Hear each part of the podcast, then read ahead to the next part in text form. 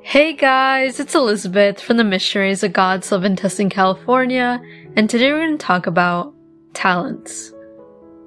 But before we dive into this topic, I invite you to find a quiet place to sit. Strain your back, relax your shoulders, and take a deep breath in.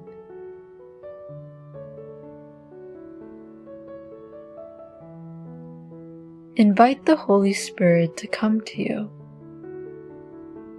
Come, Holy Spirit, please descend upon me and fill me with your Spirit. Please guide me throughout my day and my life. May I only think, feel, and do whatever you want, my Lord. Help me to be obedient, humble, and to grow spiritually with you. Thank you.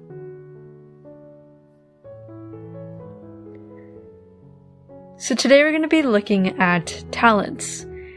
And we're going to do that by first reading 1 Peter 4 verse 10, which reads, Each of you should use whatever gift you have received to serve others as faithful stewards of God's grace in its various forms. So it first starts off by saying that we should use whatever gift we have received. Some of us may already have identified what that gift or talent is, while others may still continue to explore and still be in the process of getting to know what are their talents. For those who don't know their talents yet, we can discover them by asking God to help us realize what gift He has given us, or the multiple gifts He has given us. Along with that, we should be open and trying out multiple things to discover it. For example, I discovered that I enjoyed recording because I was asked to help at my church Missionaries of God's Love in Tustin California. I already knew that I had an interest in public speaking. However, after experimenting with making recordings, I discovered that I enjoyed it. So by trying new things and new experiences, we learn more about ourselves and the person whom God wants us to become.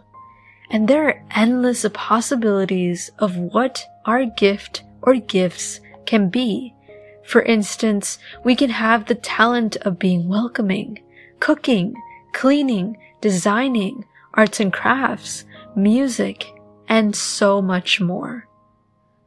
Once we know what our gift is, we are asked to serve one another.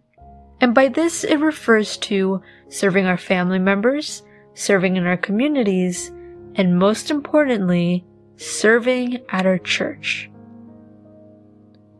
But how are we supposed to serve? Great question. Well, the Bible verse tells us that we should serve as faithful servants of God's grace in various forms. Notice that it does not say that we should serve forcefully or out of routine or out of the little time that we have. I understand that sometimes we may be forced into service. However, let us make an effort to enjoy serving God. Let us make an effort to realize what we are really doing, which is serving God and His children. So I highly encourage that we should do it out of the love of God. Meanwhile, there are other servants who get into a routine. Maybe they have many years of service and they may start to lose that spark of serving God with a grateful, loving heart.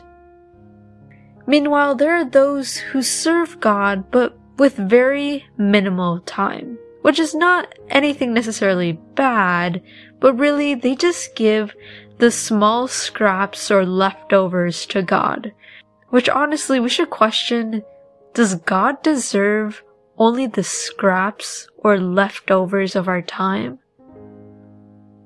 Or does he deserve more of our valuable time?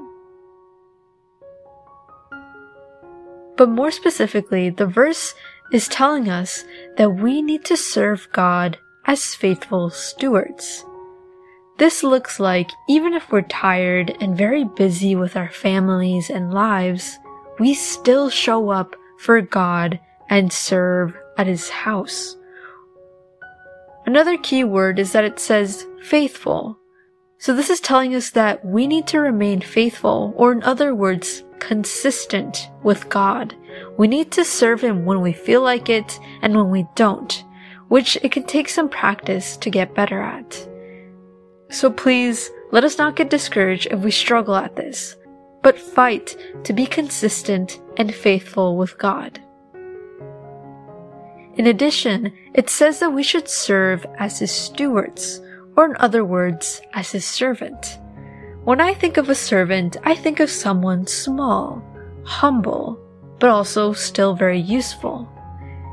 Servants are reliable people who work hard, so this is what we should strive to be.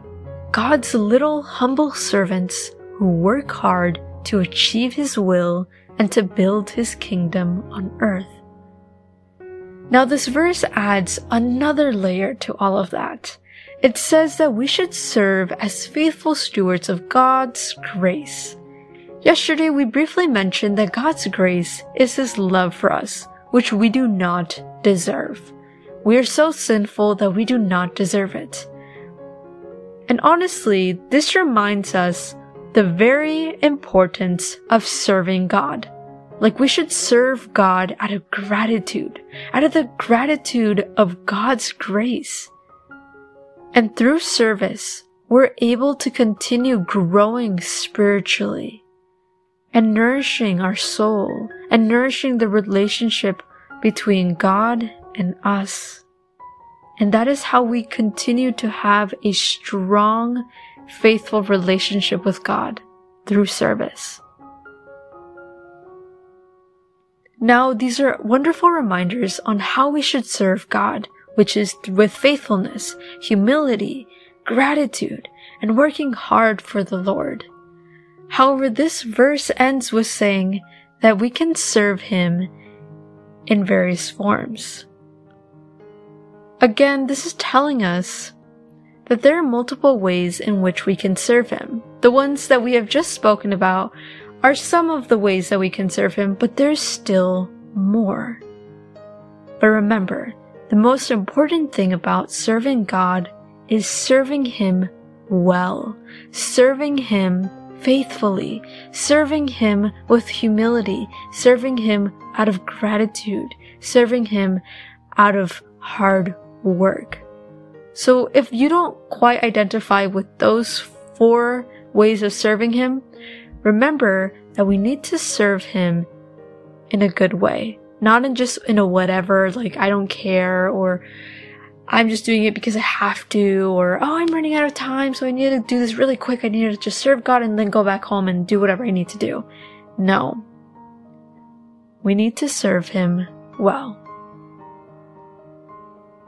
So let us ask God, how am I serving you? Am I serving you faithfully? Am I serving you with a humble heart? Or am I serving you with a grateful heart?